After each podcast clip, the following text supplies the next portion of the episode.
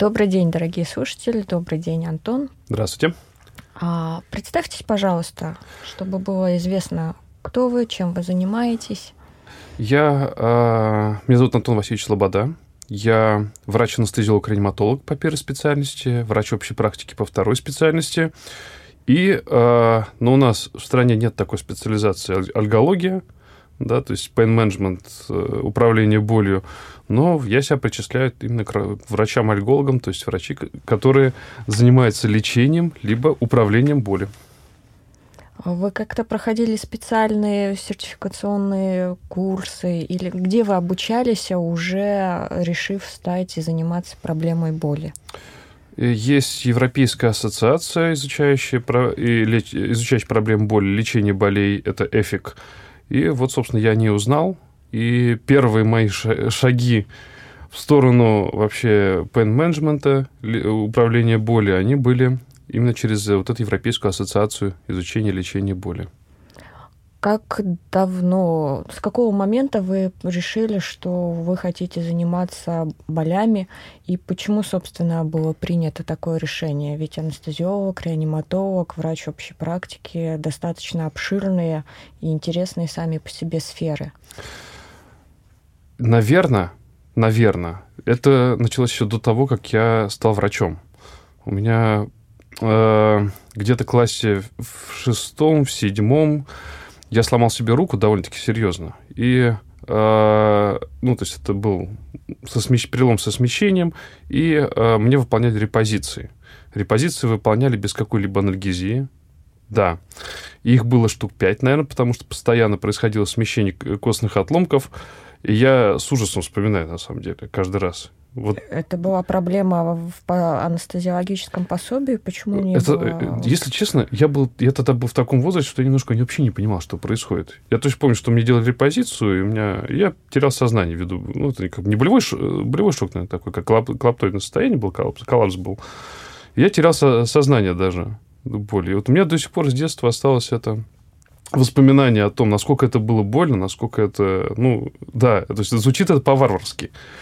Прям вот... Э, Сейчас и... даже зуб не удалить да, без анестезиологии. Да, а тогда так... Сопоставить осколки костей. Да, тогда сделали рентген, ну, сейчас мне там, я точно помню, сейчас смещение опять, опять сместилось, надо делать репонирование. И мне репонировали без анестезии. То есть, на самом деле, это ужасно, на самом деле. Вот. Это был такой первый, наверное, звоночек э, о том, что боль вообще это она должна, ее не должно быть в таких ситуациях. Я про острую боль сейчас говорю. Что ее не должно быть. И адекватная анальгезия – это потом. Это у меня уже была вторая ступень моего восхождения к альгологии. Я проработал пять с половиной лет в ожоговой реанимации Института Склифосовского. Э, фельдшером тогда еще я фельдшерил. Э, фельдшером потом уже, когда проходил ординатуру в институте Склифосовского по анестезиологии, как раз там проходил э, ее. И, конечно, ожоговые больные, болевой синдром при, ожог, э, при ожогах довольно-таки значительный. адекватная анальгезия крайне важна, потому что это перевязки этих пациентов не ежедневно, там через день, либо два раза в неделю, там, в зависимости от того, какие были. Ну, то есть люди страдали при этих перевязках. Это тоже был такой второй мой посыл то есть у нас до сих пор не производится в плане вот то, что есть мультимодальная анальгезия у больных с обширным поражением кожных покров? Или это все-таки уже внедрено и... Оно внедряется. Оно... И, но вы должны понимать, что мы далеки от идеала. И не только Россия. Во всем мире постоперационная боль, к примеру, то есть мы, если мы возьмем постоперационную боль, является очень большой проблемой. И борьба с послеоперационной переоперационной, я наверное, даже так скажу, переоперационной боли. То есть это до самой операции, во время самой операции и после операции, весь период. Э, это очень большая проблема. До 70% пациентов неадекватно обезболены после, э, после операционном периоде. Это большая, огромная цифра, на самом деле. Не, э, не, не только в России, еще раз повторюсь, это по всему мире. А есть какие-то, так как вы учились в Европе, есть отличия, что хотелось бы внедрить и что можно внедрить у нас на этом этапе развития нашей медицины с учетом реформ, которые проводятся? А мы про что конкретно говорим? А, какие, ну, это могут быть как какие-то алгоритмы, которые врачи могут использовать, есть что-то принципиальное, в том числе по возможности и доступности медикаментов, что доступнее там, чего не может мы в своей практике как врачи использовать? Ну, там нет проблем с опиоидными анальгетиками, к примеру. Но у нас тоже а, эта проблема потихонечку решается. На законодательном уровне сейчас хорошие законы принимаются последние несколько лет, угу. особенно в плане паллиативной помощи, паллиативного обезболивания э, пациентов, э, паллиативного плана. Э, и это хорошее движение, правильное движение. Но там более высокий арсенал наркотических анальгетиков Э, более легкий доступ к наркотическим энергетикам, возможность пролонгированного выписывания пациентам наркотических энергетиков. У нас это тоже есть, и на самом деле э, это двухсторонняя проблема. Это проблема со стороны пациентов, которые боятся опиоидов ввиду наркотической какой-то зависимости, да, и второй вопрос боязни врачей назначать наркотические энергетики ряду пациентов, потому что э, у нас тоже образование со стороны именно назначения Э, наркотических энергетиков, поддерживающей терапии наркотических энергетиков, пока находится на таком довольно-таки низком уровне. То есть врачи не очень понимают, когда это надо назначать, как это надо назначать. И хотелось бы, наверное, в этом плане, чтобы было какое-то, было какое-то развитие образования среди врачей, наверное, даже больше. Э, если мы говорим за мультимодальность, интервенционные методы, да, они поднимают голову в нашей стране. У нас есть ассоциация интервенционистов. Это, немножко поясню. Интервенционные методики – это э, высокотехнологичные, малоинвазивные техники введения э, обезболивающих препаратов таргетно, точечно. Угу. К примеру, есть интертекальное введение опиоидов, когда опиоиды вводятся в спинномозговую жидкость, и эффективность введения этих опиоидов трехкратная. 300-кратно, извиняюсь. То есть вы вводите 1 миллиграмм морфина, а получаете эффект как от 300 миллиграмм морфина. И такие, э, такие э, методики есть. Вводится человек катетер, постоянно идет, поступает ему спинномозговую жидкость низкие дозы морфина. Человек хорошо обезболивается. При этом у него нет побочных эффектов, которые часто э, испытывают пациенты, принимающие опиоиды энергетики, то есть запоры, например, или э, угнетенное сознание, они ведут полноценный образ жизни, радуют своих родных, общаются с ними. То есть это более активные пациенты, хотя и паллиативного плана. Это тоже надо понимать. А какой контингент пациентов в основном попадает к вам? Какими, ну, не всей же алгологии, алгология достаточно обширная. Что вы э, в своей практике делаете, на что делаете акцент? Ну, я ни на что акцент не делаю, делают пациенты, которые приходят. Обычно это пациенты с э, суставными болями, мышечные боли. Наиболее часто это пациенты с болями в шее и боль внизу спины. Ну, в принципе, классическое, это по всему миру так. Это наибольшие, наиболее частые э, проблемы болей располагаются именно там, по анатомической локализации, если мы говорим. Вот они чаще всего приходят. А причины этих болей больше все-таки острые ситуации или какие-то хронические уже хроническое развитие, усугубленное неправильной анальгезией в предыдущий период? И то, и то. Э, я бы сказал так. Э, есть и хронические пациенты с хроническими болями, есть острыми болями, которые направляют мои коллеги обычно, либо это неврологи, либо это врачи общей практики. Э, но хронические пациенты тоже попадаются. Хотя обычно хронические пациенты, они предпочитают лечиться где-то не у врачей-альгологов, а ищут какие-то профильных специалистов, которые, к сожалению, не очень компетентны в лечении хронических болевых синдромов. А если мы обращаемся к пациентам с хроническими болями, как, в принципе, правильно документировать, выставлять диагноз, есть ли особенности, потому как э, среди пациентов, ну, в основном что ставят? Дорсопатия, дорсалгия, люмбалгия, люмбага и шас. Люмбага да. и шас. И без акцента в этих диагнозах на то, что это достаточно длительно, только при расспросе и выведении его из анамнеза можно сделать вывод. Если мы говорим про боли внизу спины, то mm-hmm. пациенты приходят с диагнозом остеохондроз, да, который не является адекватным, на мой взгляд, диагнозом, и это, ну, э, с этим надо бороться откровенно, потому что это, во-первых, признак некомпетентности врача, который говорит, что у вас обострение остеохондроза.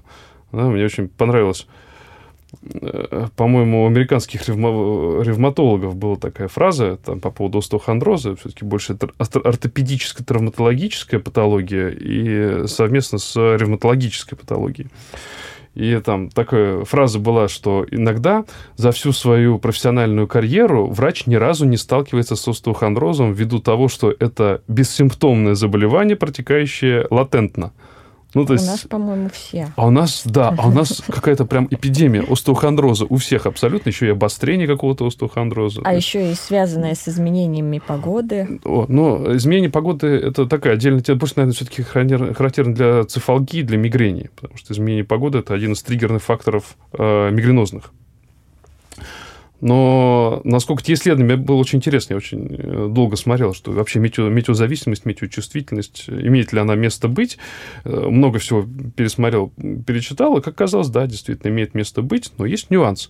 Это э, проявление э, сбоя регуляторных систем организма, которые характерны больше для пожилого населения. То есть молодые люди, они метеозависимостью, метеочувствительностью не страдают. У них нет вот этих вот авто, дисрегуляций автономных либо они компенсированы хорошо. А как же вегетососудистые дистонии? Это можно к остеохондрозу можно это сразу автоматически окинуть. Я, э, я честно, я, я отчасти понимаю, почему люди ставят остеохондроз и почему ставят вегетососудистые дистонии.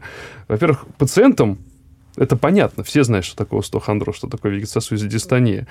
А, проще поставить ее, пациенту понятно, и он довольно уйдет от, от врача. Но это не, никак субстрат не выделяет. Если мы говорим про боли внизу спины, мышцы могут давать болевой синдром? Вполне. Связочный аппарат может давать болевой синдром? Вполне. Межпозвоночные суставы, фасеточные или дуготрочатые, как ну, фасеточные больше называют, могут давать болевой синдром? Да вполне. То есть э, крестово-подвздошное сочленение, опять же, дисфункции его, либо сакролиит, часто является причиной болевых синдромов, которые пропускают. То есть это никак не остеохондроз.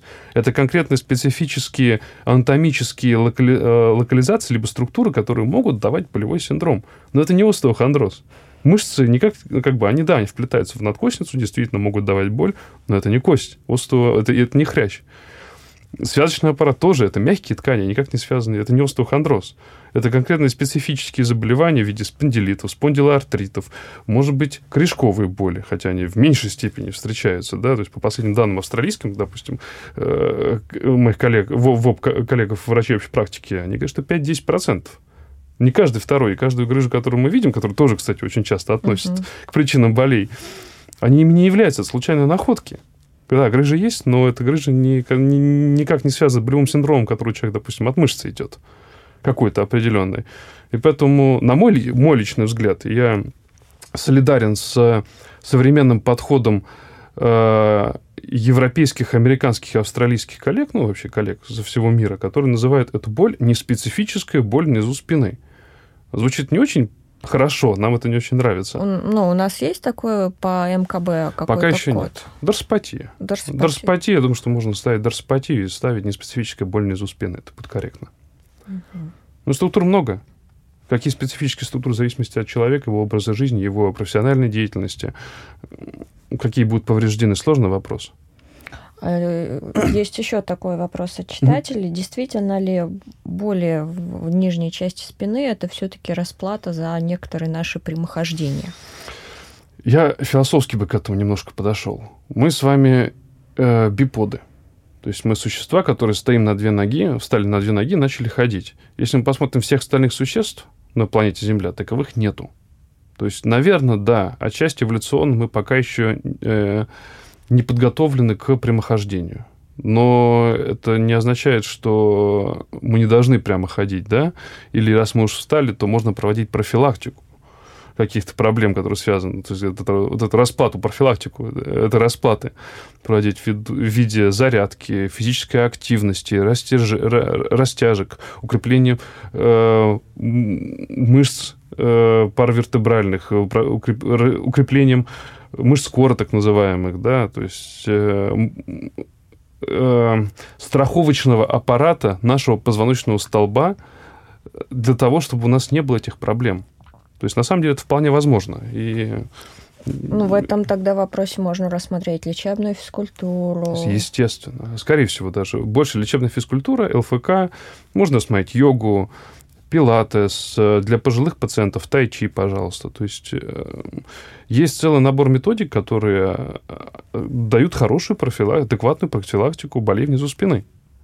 Надо их просто выполнять. Ну, мы существа ленивые, к сожалению. далеко, не, далеко не все это выполняют и готовы. Все хотят волшебную таблетку или укол, чтобы человек все прошло, либо не болело. Но а, в рамках так раз-таки затронутой темы про лечебную физкультуру и вторая часть, когда многие просят а, в условиях договорных, договорной медицинской системы, чтобы им назначили физиотерапию, магниты, иглорефлексотерапию, а, что-то не медикаментозное.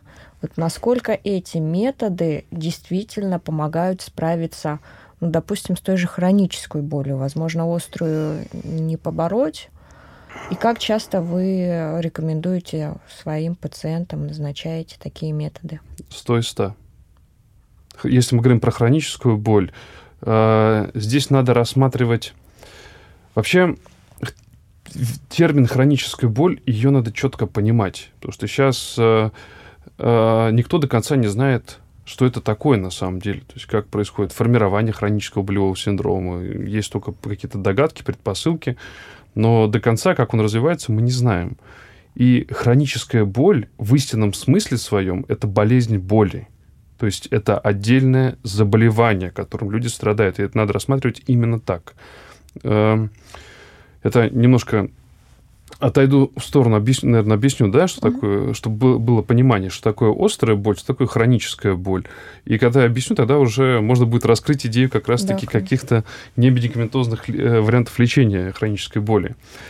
А, острая боль, лечение острой боли, это методичка. Ну, действительно, там все просто. Человек порезался, заши, зашили человек там, упал травма какая-то, стабилизировали перелом, все хорошо и это определенный промежуток, короткий. Да? То есть почему э, сейчас не особо не рекомендуют медикаментозную терапию, скажем, при неспецифических болях внизу спины. Там идут естественные процессы, которые... Восстановительный процесс. То есть острая боль имеет свою функцию эволюционную. Это функция, показывающая, где болит. Это функция обезопасивающая, надо говорить, что если что, то есть если травма произошла, то чтобы мы были в курсе об этой травме. И третий – это э, функция, которая снижает задействованность определенной анатомической области ввиду боли, чтобы просто эта область восстановилась. И обычно это восстановление занимает от, в зависимости от пораженной структуры от месяца до трех месяцев. Это так называемая острая боль. До трех месяцев. Свыше трех месяцев вполне возможно, что это уже хроническая боль у человека. При этом надо понимать, что там все восстановилось. Там все хорошо. То есть структурные изменения и повреждения, которые были ранее, они нивелировались. И уже человек испытывает страдание чувства боли. То есть это есть такая биопсихосоциальный подход, который предполагает, что изначально есть биологическая соматическая травма, которая влияет на психику человека и ориентирует его в социальном мире. То есть, если человек ударился сильно, он страдает, и он не может нормально выполнять как социальная единица свою функцию. Не это, получает зарплату. Ну, а, это уже, это, это уже, это вы уже сейчас начинаете потихонечку переходить в хроническую боль, когда вот эта пирамидка, она драматически переворачивается. У человека уже зажило, там была какая-то травма мышцы, травма связочного аппарата, все зажило, но при этом человек продолжает испытывать боль. А как происходит формирование этой боли? Вот это вот хороший вопрос, который пока еще э, есть какие-то предпосылки. Тревожно-депрессивный человек, то есть это особенность характера определенная. Злоупотребление алкоголем, наркотиками. Это э, пациенты, которые имеют хроническое заболевание, ассоциированное с болью, например, остеоартрит, гонартроз и прочее, если мы про суставные боли говорим, mm-hmm. либо там спондилит, спондилоартриты и прочее, которые могут провоцировать э, частые обострения болевых синдромов, острых. Но они хронизируются и становятся постоянными. И при этом та травма, которая была, вот то, что я, с чего я начал, эта травма уже не имеет значения а имеет значение переживания человека, связанного с болевым синдромом. То есть человек нормально не спит. Если он нормально не спит, он нормально не отдыхает. Нормально не отдыхает, он нормально не работает. Если нормально не работает, плюс еще там у него жена пилит, почему так мало денег приносишь, либо там муж говорит, почему ты там сегодня не пошла на работу. Дети там э, двоечники, еще, то есть какие-то социально-бытовые проблемы, которые у человека накапливаются и начинают ассоциироваться с первичным очагом боли. Вот эта вот трансформация, которая приводит к тому, что уже то, что изначально было затронуто то, что изначально болело, оно уже не имеет значения. Либо оно может иметь, потому что вот мы подходим по поводу лечения этих хронических угу. болевых синдромов, потому что человек, начина, боль начинает движ, двигать человеком. Не он вместе с болью едет, а боль уже садится за руль и начинает вести этого человека. И он начинает меньше двигаться. Если он меньше двигается, то у него возникают вторичные боли, уже связанные с мышечно-суставным характером. Там, э, то есть он пытается как-то не наклоняться, как-то что-то не делать, хотя ему надо это делать на самом деле. Потому что если он не будет это делать, у него будет развиваться вот эти вот уже вторичные боли, которые будут накладываться на его хроническую боль. Ему усугублять ее будет, усиливать ее. Он и будет еще меньше двигаться. Ну, то есть вот такой человек уходит в такой порочный круг. Угу. И Лечебная физи... ЛФК, то есть лечебная физическая культура, это крайне, это квинтэссенция, которая предполагает, что человек, когда он двигается, у нас всегда есть прямая обратная связь между головным мозгом и телом. Когда человек двигается, и он начинает двигаться, показывая мозгу то, что на самом деле травмы-то никакой нет, и все хорошо более-менее, мозг начинает потихонечку отпускать эту боль. Плюс во время движения у нас выделяются миокины. Угу. Это специ- специфические вещества, которые тоже будут стимулировать антиноцицептивную систему, которая обез... в нас внутренняя с вами обезболивающая система, они ее будут стимулировать, человек станет легче. Э, психотерапия. Очень важный момент, потому что боль – это психоэмоциональная реакция на травму ткани или ее потенциальное повреждение. Это международное определение боли.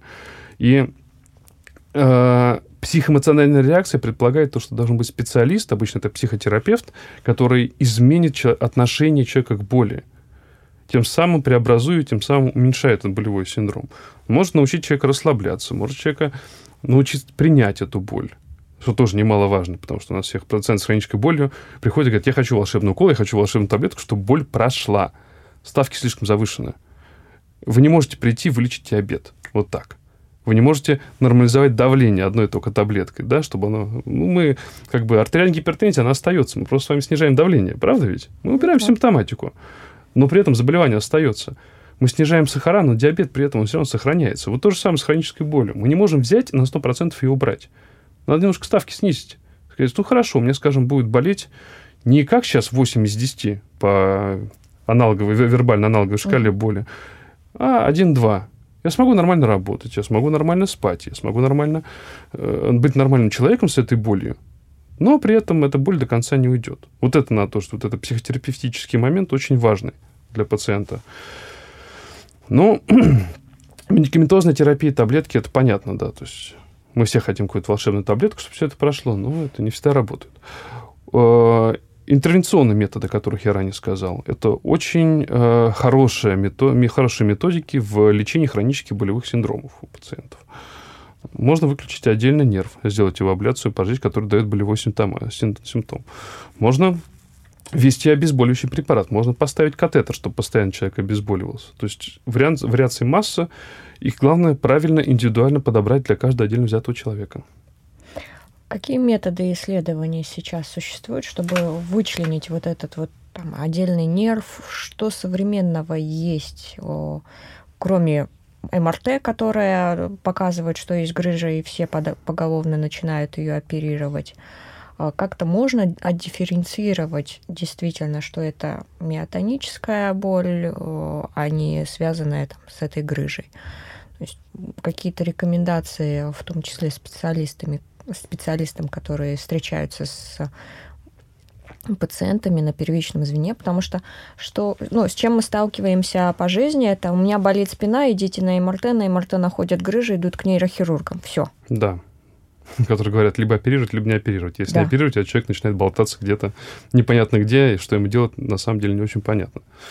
Но мы не можем... Это огромная гигантская проблема, которая... Я не знаю, на самом деле, когда она решится. А, мы не можем увидеть боль человека мы не можем ее увидеть. Мы видим трансляцию определенную боли. В этом вся проблема. То есть, если это, скажем, э, боль какого-то определенного нерва, мы увидим распространение по ходу этого нерва, правильно? Uh-huh. То есть сегмент, за который отвечает этот нерв, иннервирует. Если это, скажем, какая-то не нервная структура мышечная, можем пальпаторно там найти миофасциальный узел, к примеру, то есть э, структуру какую-то определенную найти, которая вызывает боль. Мы можем предположить какую-то структуру и с помощью тех же самых интервенционных методов сделать диагностический блок – вводится малый, малый объем препарата, то есть э, мы тем самым подтверждаем, что да, действительно, боль именно связана с этим. Если там корешковая боль идет, соответственно, распро- распространение по дерматомам, мы предположили, что это этот корешок, сделали блокаду этого корешка, боль прошла. Ну, то есть, ну, эксивантибус. Конечно, конечно. То есть э, это четко объективный показатель, ну, показатель, то, что да, действительно, этот корешок болел, теперь он не болит, ура, ура, мы нашли причину боли. Сделали МРТ, там грыжа поддавливает этот корешок клинически мы видим этот корешок, блокируем этот корешок, корешок, боль исчезает. То есть вот так, чтобы супер-пупер какой-то новые э, методики, которые покажут то, что вот это именно эта боль, пока нету. Очень хочется, на самом деле, чтобы это появилось, но пока этого нету. И мы все равно используем клинические картину, мы используем инструментальные методы диагностики, и мы используем диагностический блокад для подтверждения какой-либо области, которая, то есть структуры, которая может давать болевой синдром. Как часто вы прибегаете в своей практике или понимая, что это не структурная боль, а направляете к психотерапевту, к психиатру? 100 из 100. Идет один из 100, наверное. Как-то так. Это вообще стигматизация психиатрической помощи, которая осталась в карательной психиатрии Советского Союза, это ну, что-то с чем-то на самом деле. Потому что очень сложно... Во-первых, пациент боится психиатров, думает, что у него какие-то проблемы с головой, что-то еще найдут. То есть э, у нас определенная пациентская стигматизация идет. Э, у нас, на мой взгляд, как я это вижу, врачи не умеют направлять к психиатрам, психотерапевтам, потому что они просто не знают, что психиатр, психотерапевт будет с этим пациентом делать. Они не смогут первично транслировать идею, с которой пациент вообще, зачем ему надо идти, психиатру, психотерапевту, что немаловажно. И психоэмоциональная реакция на повреждение тканей, на, то есть на повреждение фактически или потенциальное повреждение. Это психоэмоциональная реакция. Любая боль требует психиатрического, психотерапевтического, ну, не психиатрического, наверное, все-таки, либо если это пациент уже психиатрического профиля, с поставленной депрессией, угу. с шизофрениями и прочими психиатрическими заболеваниями. Все-таки больше это психотерапевтическое ведение пациента. Я это вижу так с, медикаментозным, естественно, компонентом, но именно психотерапевтическое. Стоит ли в таком ключе тогда, если у нас есть определенная стигматизация, обучать или рекомендовать э, врачам, там, неврологам, терапевтам, те, кто сталкивается первично с звеном э, пациентов, которые приходят с болями, э, получать повышение квалификации, в том числе как психотерапевты? Но... Или все-таки не стоит обучать и... Я бы сказал, я, наверное, у меня, я долго на эту тему, на самом деле, думал, как бы это было бы здорово. Э, естественно, идеально, чтобы каждый врач был психотерапевтом, но это нереально в наших реалиях, потому что психотерапия требует, а, определенного профессионализма, это отдельная специальность, все-таки люди получают определенный навык психотерапии, который, ну, элементы, которые, наверное, можно обучить человека каким-то приемам психотерапевтическим, самым простым, элементарным, либо эти приемы должны подготавливать к психотерапевту. То есть, когда человек, что видите, мы с вами как, таблетки не пьем, вот мы с вами там какую-то автоги... э, мышечно-релаксационную какую-то провели терапию, либо там медитацию, либо еще что-то, вот мы с вами это поделали, вы видите, что вам легче стало. Мы же таблетки никакие не давали. Вот есть отдельный врач-специалист, который еще больше, лучше вас может научить этому. Вот вам надо к нему идти. Я вижу это так. То есть первично дать показать человеку, что это, а, работает, б, что это довольно-таки неинвазивно и просто, и что есть отдельный врач, который занимается именно обучением по, это, по этому профилю. Ну и более компетентен, наверное, для того, чтобы пациенту показать, насколько это эффективно будет. Как-то так. А насколько часто в своей практике вы прибегаете к таким препаратам, которые относятся к группе ненаркотических анальгетиков центрального действия, там, типа катадолон, и насколько успешно их применение? В одно mm. время его широко да. рекламировали. Да, с флупертином вообще такая какая-то не очень понятная обстановка. И препарат хороший, вроде как вот сейчас ему приписали гепатотоксичность, и все начинают от него отказываться. У меня есть коллега из Польши, который занимается э, гиперактивным мочевым пузырем с болевым компонентом. Катадалон прекрасно работает. Они назначают пациентам по 2-3 месяца под контролем печеночных ферментов. Ни одной гепатотоксичности они не увидели. Сейчас вот они пытаются сейчас это все опубликовать. Э, мне сложно э, как-то... Ну, прокомментировать. Препараты есть, они хорошие, антидепрессанты, да, трициклического ряда в виде либо селективный ингибитор обратного захвата серотонина, СИОС, да, uh-huh. то есть это двухсетин, венлофоксен, они, э, все эти препараты, они работают. У них есть доказанный эффект при вот э, э, дисфункциональном типе болевого синдрома. Э, да, они работают. Их надо применять, и применяю их. Другой вопрос, что если рекомендации по поводу того же самого катадолона будут говорить за то, что этот препарат гепатотоксичный, его не стоит применять, мы же не можем против этих рекомендаций пойти, правильно? Поэтому надо, как вы правильно сказали до этого, нужны грамотные алгоритмы. Угу. То есть, если пациент, мы четко дифференцируем болевой синдром, четко вычленяем компоненты, будь то э, ноцептивный компонент, да, то есть связанный с Э, с первичной болью, воспалением, связано с э, раздражением периферических ноцицепторов, либо нейропатический с повреждением непосредственно нерва, либо это дисфункциональный тип болей, который связан с головным мозгом, с переработкой болевого синдрома, с его восприятием. Да? Вот четко надо эти вещи разделить, и для каждого болевого синдрома четко понимать, что у этого человека есть вот этот дисфункциональный компонент, тогда назначать этот препарат. Не просто так, а бы, как вот, давайте mm-hmm. попробуем. Но это, это сейчас сложно, потому что по миру четких алгоритмов нет. То есть это сложность не только на территории конечно, России, конечно, это сложность конечно, по, по всему миру. Всему. Мы смотрим, как бы, что у человека хронический болевой синдром. Как, ну, почему бы не попробовать убрать дисфункциональный компонент благодаря антидепрессанту? Человек назначается антидепрессант. Другой вопрос то, что он не будет его пить ну, почитать инструкцию, там какой-то кошмар ужас написано даже. Инструкция пишется для прокурора, да, а не для пациентов и не для врачей. А ну, даже многих понимают. пугает э, название группы, и да. вроде как среди специалистов идет рассуждение, чтобы переименовать группы из антидепрессантов в какую-то, ну, более спокойное название.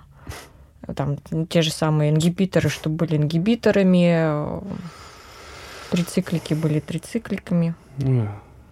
А, мозговые вкусняшки, да, какие Ну, да, пойти навстречу пациентам и сказать, что нет, это не антидепрессанты.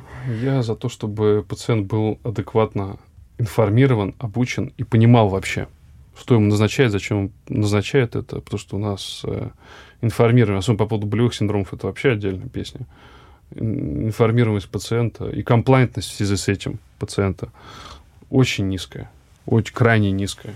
Когда ты рассказываешь человеку, что у вас как бы вы боль не выдумываете, но у вас есть психогенный компонент какой-то в виде тревожно-депрессивного расстройства. Человек даешь колбека, он ее заполняет там какие-нибудь там 50 баллов, 60 баллов. Человек, конечно, ну, как бы вы видите, что у вас довольно-таки проблема серьезная на самом деле, ее тоже надо решать. Человек на это махает рукой, махает на врача рукой, говорит, что вы не правы, ничего не знаете, и уходит получено. То есть, ну, это вариант отрицания, и пациент должен быть адекватно, когда он идет к врачу, он должен уже понимать, что такой вариант может быть, и это нормально, что такой вариант может быть, с ним просто надо работать. Сейчас вот как раз-таки осенний период, идет изменение, уменьшение светового дня. Как-то влияет сезонность на усиление, уменьшение потока пациентов с болями? Да, летом все уезжают на дачу, там работают активно, у них боль проходит, солнышко светит, погода хорошая. А сейчас пасмурно, дождик какой-то капает, промозглая погода, люди меньше двигаются, активничают, и поэтому, да. Ну, опять же, обострение психи- психических заболеваний все-таки связано с некоторой сезонностью, да, в виде тревожно-депрессивных расстройств тех же самых, которые могут потенцировать болевой синдром у человека. Так что я бы сказал, наверное, да.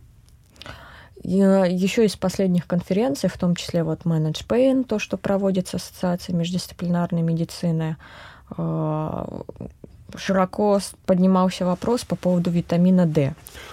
Да. есть ли у вас свои практические наработки? Назначаете ли вы в качестве анализа посмотреть, снижен, не снижен? И как это способствует уменьшению боли, если восполняется дефицит выявленный? Ну, э, витамин D четко связан с депрессией. Сейчас э, много работ по поводу того, что дефицит витамина D вызывает депрессию, либо депрессия сопряжена с дефицитом витамина D. И тревожно-депрессивный компонент – это компонент, усиливающий значительно болевой синдром человека. Uh-huh. Поэтому тут скорее такая цепочка, да, витамин D, мы компенси- э, компенсируем витамин D, мы немножко работаем с депрессией, и работая с депрессией, мы можем вот этот болевой синдром уменьшить. Да, с витамином D я работаю, а, я другие витамины не признаю, ну, то есть, как не признаю, Э, дефицит других витаминов. Потому ну, что в структуре боли. Да? Есть жиры, ну, даже не просто в структуре боли, есть жирорастворимые, mm. водорастворимые витамины. Вы выпиваете витамин С, через полчаса у нас оказывается в моче. Большая ее часть. Смысл применения Больших чем... доз да, две тысячи. Да, ну доказано, что как бы какой-то не накапливается где-то там в иммунной системе, но эффекта никакого-то нет. Те, те же самые. Лайм, Лайм Сполинг, он же он говорил, что эффект был. Его же ученики угу. показали, что его нету. Иммуномодуляторного какого-то угу. эффекта и влияния там на то, то же самое противовирусное какое-то действие и прочее. Доказали, что его нету. Доказали. Зачем его применять? И гипервитаминоз как бы токсичный. Всегда, всегда же надо понимать то, что приобретаем и теряем. Всегда давай какой-то препарат, то есть вы получаете, обратку в той или иной степени.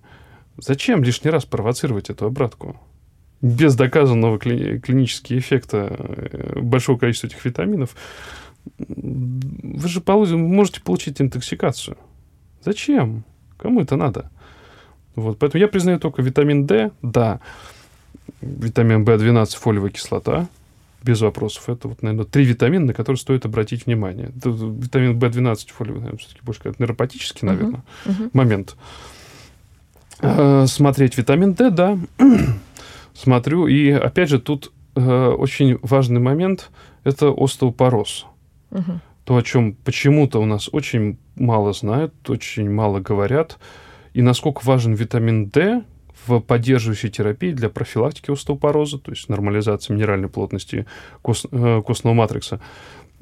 Надо понимать, что от костей тоже боль может быть. И патологические переломы могут манифестироваться в виде болевого синдрома. Мы говорим сейчас про пожилое, про пожилое население, про пациентов, э, женск, пациенток женского пола в постменопаузальном периоде. Это очень большая проблема, о которой почему-то никто не говорит. И витамин D скорее как профилактика вот именно остеопороза, даже лечение в комбинации с препаратами, которые используют для лечения остеопороза, бифосфонатами, uh-huh. например, это хороший способ для того, чтобы уменьшить именно остальную боль.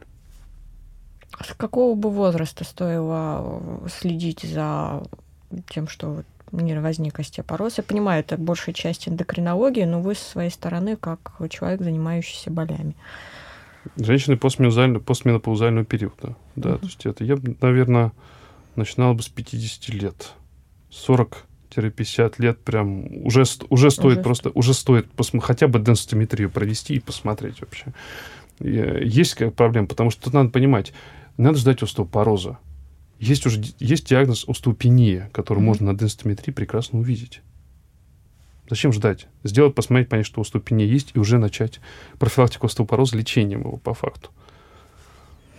А, кроме витамина D, еще популярная тема в рассуждениях, так скажем, медицины завтрашнего дня – фармакогенетика.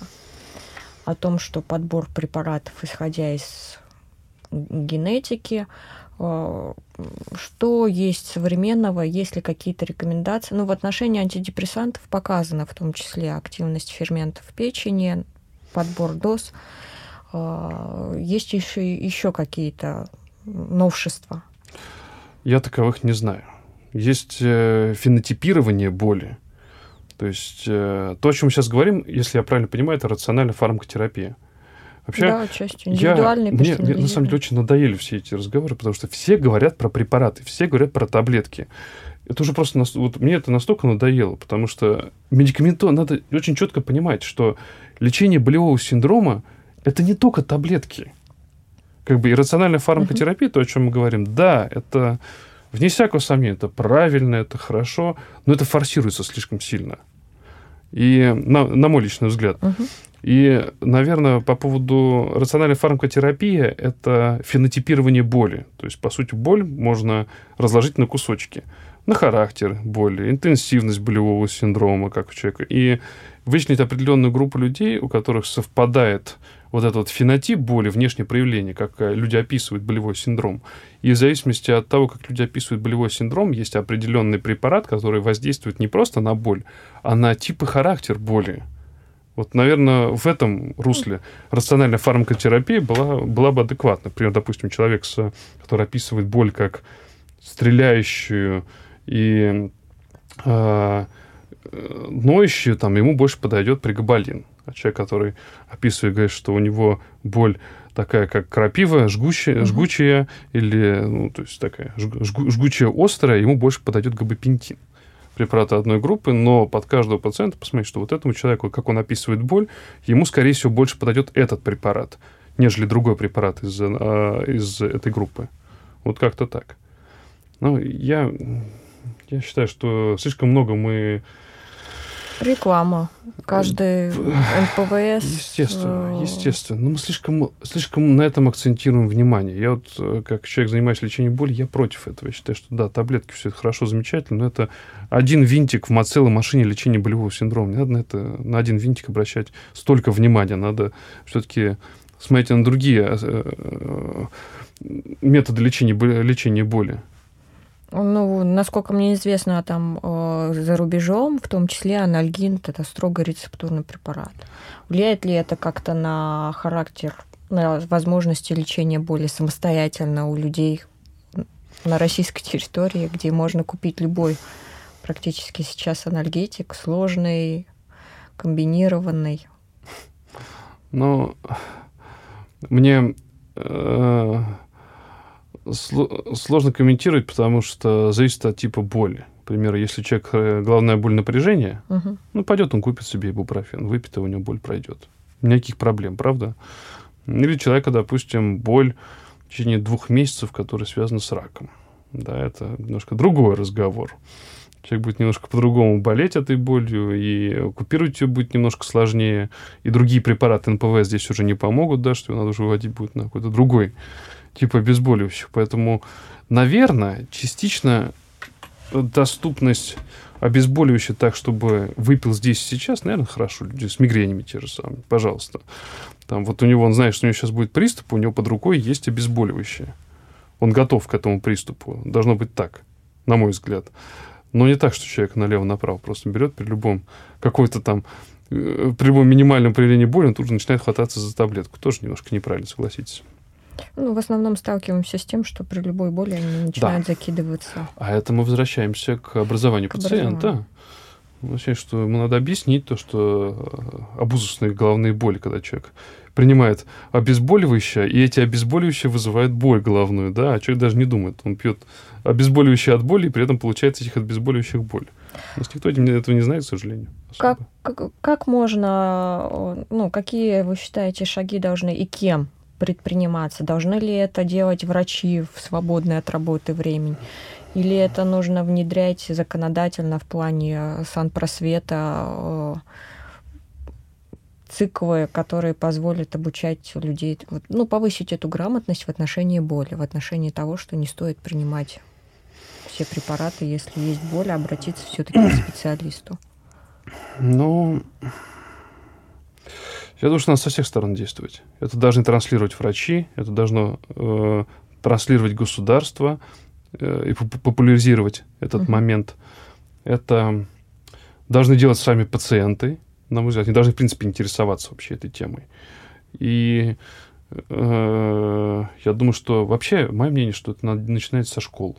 То есть эти вещи, они четко должны транслироваться уже в школе. Какие-то основные медицинские аспекты, базисные, я говорю, что надо куда-то глубоко лезть, но объяснять детям вот эти вот моменты, даже если человек должен выходить из школы, у него должны уже быть в голове определенное понимание, что есть такая вещь, как хроническая боль. Что это вообще такое? Как нужно заниматься профилактикой, и что не надо тонны медикаментов пить, это неправильно. Хотя бы так. Ну и организации. Вот, э, я курирую общество Ассоциации пациентов э, с хроническими болями. Мы, нам два года. Вот мы организовали первую школу, которая очень хорошо, на мой взгляд, прошла на базе первой градской больницы. Мы с Абрамом Екатериной, который руководитель там, у них хорошая клиника боли, вот мы совместно сделали первый. И в таком режиме надо продолжать дальше. То есть я это вижу глобально, если посмотреть.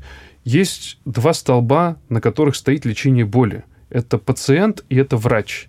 То есть грамотно образованный врач и грамотно образованный пациент вместе эти два человека могут справиться и действительно управлять болью. Но Э, пациент должен быть сам заинтересован. Он не должен на врача все скидывать, как у нас все это происходит, да? Там, у меня повышенное давление, ну, я не буду мерить давление, я буду пить препараты и все, я не буду мерить сахар, я буду пить препараты и все. Должно, пациент должен быть заинтересован в лечении, в собственном лечении. Для этого нужно образовать правильно. И для того, чтобы правильно образовать, на мой взгляд, это должно быть пациентское сообщество – то есть мы, как врачи, пациентам, я все больше и больше вижу, что комплайтность падает, потому что мы умные какие-то слова говорим, что-то им рассказываем, они смотрят и думают, что, что он несет. Выходит из кабинета, ничего не понимает в итоге, о чем разговор шел, все забывается там при выходе из больницы уже там через 5-10 через минут. А вот эти сообщества, они будут подкреплять и идейно правильно образовывать пациентов, когда пациент на пациентском языке другому пациенту будет транслировать правильные вещи под медицинским надзором. Вот в этом будущее. Я это вижу вот, вот так, что человек будет знать, какой он препарат пьет, почему он его пьет, как он работает, примерно хотя бы на пальцах. И я мечтаю, чтобы ко мне больше таких пациентов приходило, чтобы мы вместе могли обсуждать эти вещи. Не я ему рассказывать это все буду, а он уже приходит подготовленный ко мне, что я пил вот это, вот я знаю, оно работает это, вот я пробовал так, может, какие-то там ошибки у меня, вот э, я по-разному пытался подойти к своей боли, но, может, как-то что-то я неправильно делаю, вот, вот этот момент. То есть он уже понимает, что что-то надо делать, но что конкретно как, вот это уже задача врача транслировать, чтобы он уже направил его индивидуально на истинный путь. А если у нас, ну, вы уезжали в Европу, я думаю, что не у всех есть возможность э, среди ординаторов, там, кто закончил а, уехать и обучиться в Европе. Есть ли у нас какие-то циклы повышения, переподготовка в плане альгологии, чтобы овладеть а, знаниями, инструментальными возможностями? Я настоятельно рекомендую вступать в ассоциацию междисциплинарной медицины, которая, на мой взгляд, транслирует это просто Э, Алексей Борисович Данилов делает просто великолепное дело, правда. Он дает междисциплинарное понимание. Вот, угу. вот это то, что нужно. Потому что если вы специалист и вы невролог, это не значит, что вам не надо знать аспекты ЛФК либо психотерапии. Потому что э, вы должны... Не говорю, что надо быть специалистом в этой области, надо понимать, как работает другой специалист. А другой специалист должен понимать, чем занимаетесь вы. И вот на эти, строите, чем больше мостиков этих будет строиться, тем лучше. И Ассоциация междисциплинарной медицины проводит, на мой взгляд, потрясающие просто курсы, вот именно в междисциплинарном такой подходе, когда элементы ЛФК доносятся до врачей-неврологов, допустим. Ну, то есть, вот как, как, как-то, как-то так. Это очень важно, это очень нужно, что не просто пациента отправляешь куда-то там, а ты понимаешь точно, что, куда ты его отправляешь и что с ним будешь делать. Наверное, как-то так. И Ассоциация междисциплинарной медицины, от, э, так это, отвечая, отвечая на вопрос, есть ли в России у нас, да, вот Ассоциация междисциплинарной медицины, на мой взгляд, делает просто потрясающий проект. На один стоит. Да, это, да, скоро будет. Да, я настоятельно рекомендую всем пойти 11-14 ноября, по-моему. Да, и школа боля перед, э, да. Перед я, собственно, основным конгрессом там также. Я там тоже буду выступать. Про интервенционные методы буду рассказывать. Ну, просто про что, что это вообще из себя представляет. Так что да, приходите, всем, кому интересно интересует проблема боли, Manage Pain — это самое лучшее место, где можно обо всем этом узнать.